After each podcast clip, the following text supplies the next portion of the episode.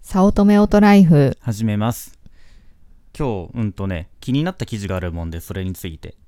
うんとダイヤモンドオンラインの人気エクセル講師は見た新卒社員のパソコンスキル低下によりやばい格差っていうやつうん。なんかねまあ詳しいことは言わんけどこう年々入ってくる新入社員がうん。パソコンが使えないっていうことが起こるらしいへー。まあなんだろううんと俺の職業的に言うとうん。高校で情報の授業が始まったのが俺らの1個下の学年からうん。まあ、情報の授業って言ってもさ、そんなバリバリ、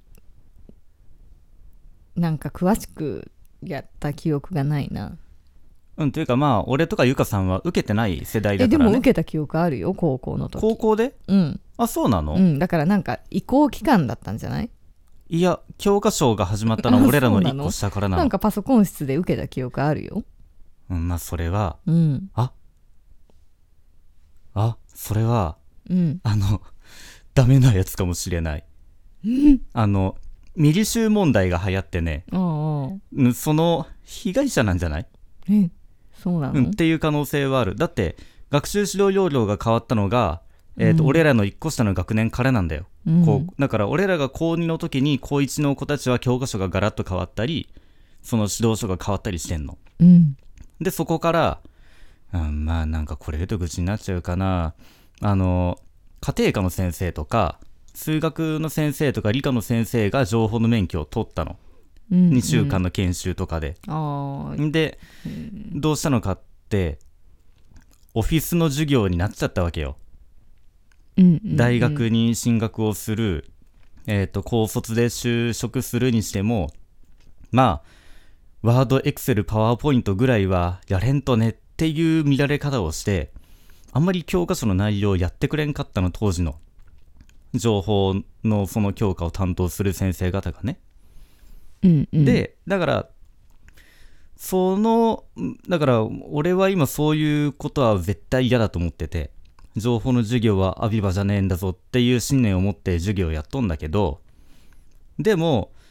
まあ、それが最近なのか昔の人たちつまり十何年か前の情報の授業が始まるドヒャー何やればいいんだっていう人たちはこう苦肉の策でオフィス講座をずっとやってきたの高校で。だからその子たちはある程度使えるんじゃないかなと思って、うーん、高校の授業である程度やったからにはと思ってまあ忘れるかもしれんけど卒業と同時に、うんうんでも最近は、まあ、そういう授業も減ったように思うのとあとスマホの時代が来たからまあでもさあそうね高卒の人はまあ確かにもう本当に中学校とか高校の授業だけが頼りかもしれんけど大学生ってレポートとかパソコンで書くんじゃないの、あそうだから大学に行ったら、うん、必要最低限は多分講座でなんか受けると思うんだよね,、うんどんな学部でもなんか私もパソコン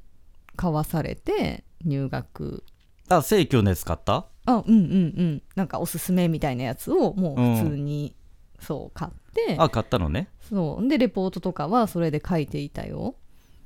うん、まあでレポートの書き方ぐらいはやるかもしれんけど、うんうん、例えばショートカットキーとかあーはやんねえんじゃねえかなそうかもね。ゆかさんなんか使ってるショートカットキーってある、うんない。うんえっとうんえじゃあ Windows だとするとうんコンピューター開こうってなんか C ドライブ D ドライブがあるところを開こうって思う時はどうするコンピューターをクリックする。デスクトップのショートカットのうんうん。あそれともスタートボタンを開いたところのコンピューターデスクトップの。のショートカットか、うん、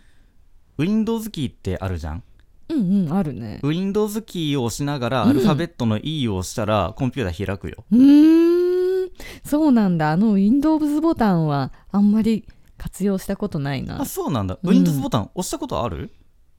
ないあれ押すとどうなると思うえメニューかなんかが開かれるのかなスタートメニューがぴょこんと開く。うんうんうんうんで、うんあとは、まあ、俺も2つぐらいしか使わんけど WindowsE でコンピューターが Windows で開く、うんあとは Windows と D でうんうん今開いてる Windows 全部最小化とか、うーん俺これ授業でよく言うんだわ、へーあのこうやべえ先生が後ろからこう見張りに来たと思ったら WindowsD よし全部最小化みたいな、うーんでも俺はそれを見抜くぜつって全部最小化は右下になんかあるよねあのちっちゃい端っこのあれ、うんあ端っこのうんあれ押すねあーなんかマウスを、うんマウスのポインターをそこまで運ぶのが早いのかそれともキーボードに手を伸ばして WindowsD をやるのが早いのかっていう話をうんうんえじゃあコピー貼り付けはそれはもう右クリックでやるあ範囲選択をしてから、うん右クリックコピー貼り付けたいところにカーソルを持っていく、うん右クリック貼り付けうんこれのショートカットキーは結構有名なはずそうねコントロールうんそれはさす CV、がにうん私も知ってるけどでもあんまり使わないうんなんでえ別に右クリックで用が足りるからああそうかうんなんか例えば50個ぐらい連続でコピー貼り付けを繰り返さなあかんってなった時もやるうんおやるのかうん俺なんかその操作をこうする回数を減らしたくってというか左手空いてるじゃんうんうん左手をなんかプラプラさせておくよりかは左手も使った方が効率がいい気がしてねうんで結局そのさっきの記事で言うとなんだろうなそういうのすら知らない人が多すぎるっていう話になってたようーんまあでも知らなくても私みたいにやればできるしねあまあね、うんまあ、あとはその記事の内容だと Excel の内容うんうんまあエクセルはそうだね確かにうん敷き詰めていくと大変だと思うね、うんまあ、マクロを組めとまでは言わんけど例えば、うんえーっとオートフィルとかうんうんうんうんうんリーってやるとあーかそれはさすがにちょっと無理かもねあマジで私も仕事し始めてからそういうのは覚えた気がするなあそうか、うんあとは絶対参照相対参照とかさ関あー関数とか数式で使ううんうんうんとか、まあ、あとは関数の使い方なのか差し込み印刷とかそれはワードでよく使わんエあクーセルでも使そううだねあエクセルのデータをワードに入れるんだあだよねあれはワードの機能だよねうんうんうんそうだそうだうんうん、って考えると、まあ、意外と奥が深いけどうんだからそれでどれぐらい時間が短縮できるかっていう話だよねうんんでその記事だとそのエクセルの講師がこんなにも知らない状態で入社してくるのかっていう風に驚くっていううんまあだからレポートはやるもんで最低限はやるかもしれんけどうんうんえでも俺レポートを手筆書いてたしなうんうんまあだからそうするとワードもそんなに使わんかったかなまあワードも使う場面はあったけど、うんちなみにねえっ、とゆかさんは知らないかもしれないけどあの高校ではまだ一太郎がもうなんかまだまだ現役なんだなうん一太郎っていうとそんな聞いたことないかもいしれやんけーどほんとさ好、きな人いるよね一太郎ねうんまあ、ある程度の年齢層の人とうんなんかね俺の職場だと国語の先生方がこぞって一太郎をあ使う、あうんうんうんそうなんだへえうん、なんだろう縦書きがやりやすいのかもしれんうし、んなんかへえワードはさずれるじゃんはんはんはんはんでゆうかさん事務職だけど、うんそんななんかずれることってさ気にしなくないなんだろう、まあねそのお同じところでずれてるのは気になるかもしれないけど、うん例えばこことここのの文字の間がうん一文字分とか二文字分じゃないとダメだみたいなうんうんうんでもワードってずれるじゃんうん例えば箇条書きで1点2点ってやってもさずれるのねうんうん、だもんだからなんかそれをこう上の人たちは気にするへえ一太郎はなんか狙ったところに狙った文章が打てるらしいもんでそれがいいらしいけどそううなんんだからなんなんかな上の人は変にコアな使い方だけを教えてもらって覚えた人が多くてで、うんうん若者は